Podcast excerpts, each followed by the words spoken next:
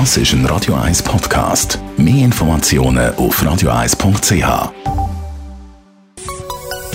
Konsumententipp auf Radio 1 präsentiert von comparis.ch, einem führenden Schweizer Internetvergleichsdienst. comparis.ch wenn wir jetzt einen Kredit aufnehmen, ein Leasing machen oder eine Kreditkarte beantragen, dann wird eine Bonitätsprüfung durchgeführt und dann ist immer gut, wenn man einen hohen Kreditscore hat.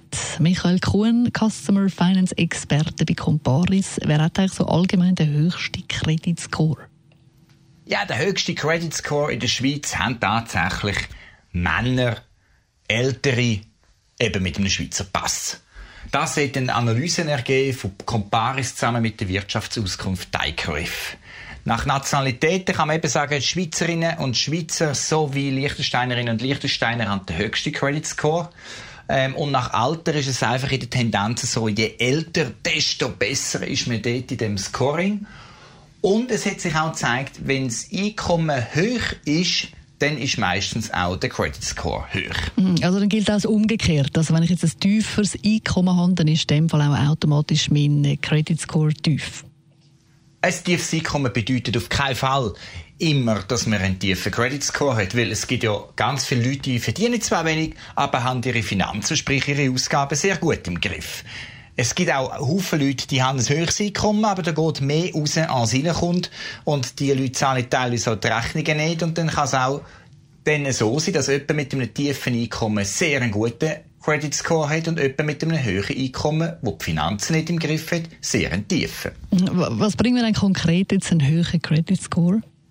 Ja, ein höherer Credit Score bringt einfach Vorteile in fast allen Lebensbereichen, wo irgendetwas mit Geld zu tun hat. Auf der einen Seite, wenn man Versicherungen abschließt oder auch einen Privatkredit aufnehmen oder wenn es darum geht, eine Mietwohnung zu bekommen oder eine Online-Bestellung zu machen. Firmen fragen oftmals den Credit Score ab von einer Person und schauen, wie groß ist ihr Risiko, dass das Geld, das sie dieser Person geben oder das Vertrauen, ähm, dass sie überhaupt Geld bekommen für eine Leistung, die sie anbietet, wie groß das Risiko ist.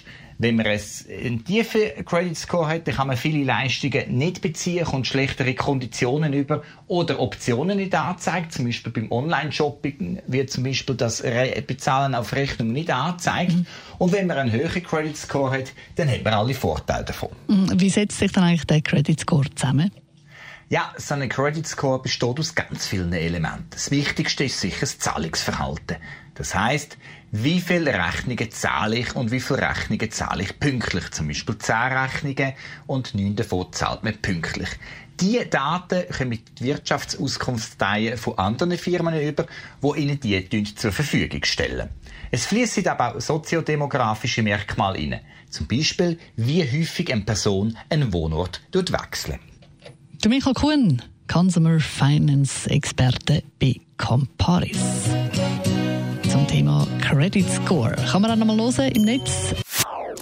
Das ist ein Radio 1 Podcast. Mehr Informationen auf radio1.ch.